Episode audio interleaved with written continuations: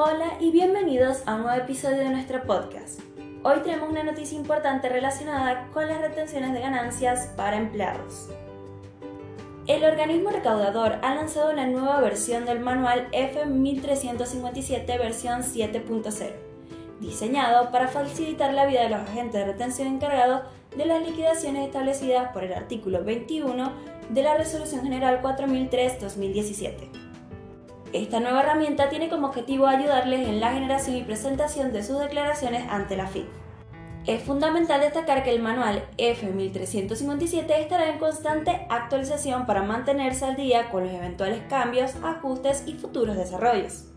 Esta versión recién lanzada se le han incorporado las novedades introducidas por la Ley 27.718 y la Resolución General 5.358 AFIP. Este nuevo formato del F1357 será utilizado para crear declaraciones juradas de tipo anual, finales e informativas correspondientes al año 2023 y siguientes. Muy importante recordar que estas presentaciones aplican a partir del 1 de julio del 2023.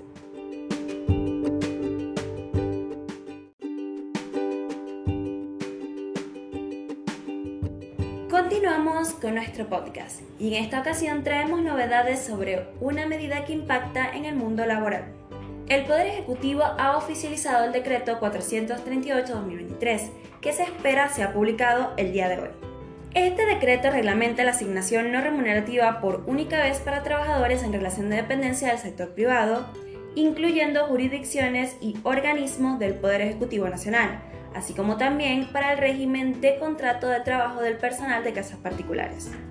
Este anuncio fue hecho público el pasado domingo por el ministro de Economía, como parte de un conjunto de medidas de alivio fiscal.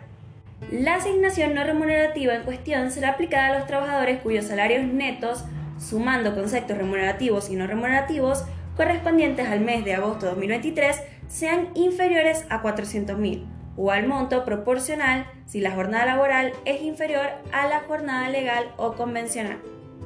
Vale la pena destacar que estas asignaciones no remunerativas podrán ser absorbidas en futuros aumentos salariales estipulados en acuerdos, siempre bajo el marco establecido por las comisiones negociadoras de los respectivos convenios colectivos de trabajo.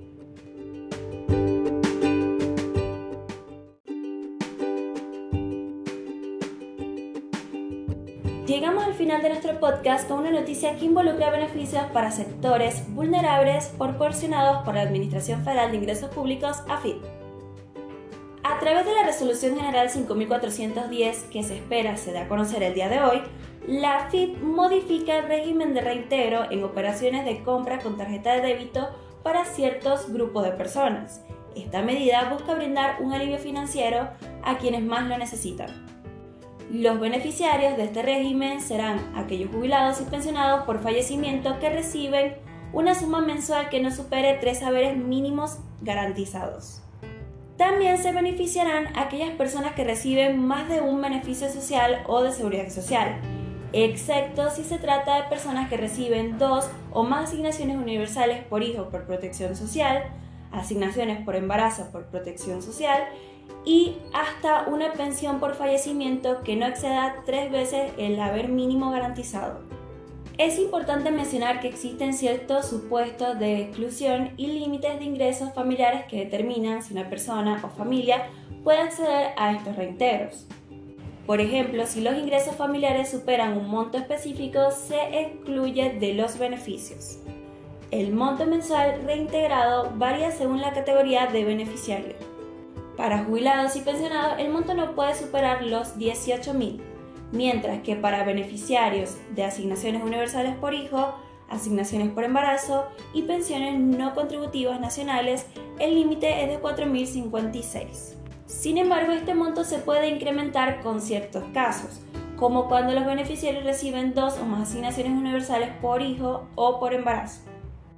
Este cambio en el régimen de reintegro busca proporcionar un alivio financiero necesario para aquellos sectores que enfrentan vulnerabilidad económica.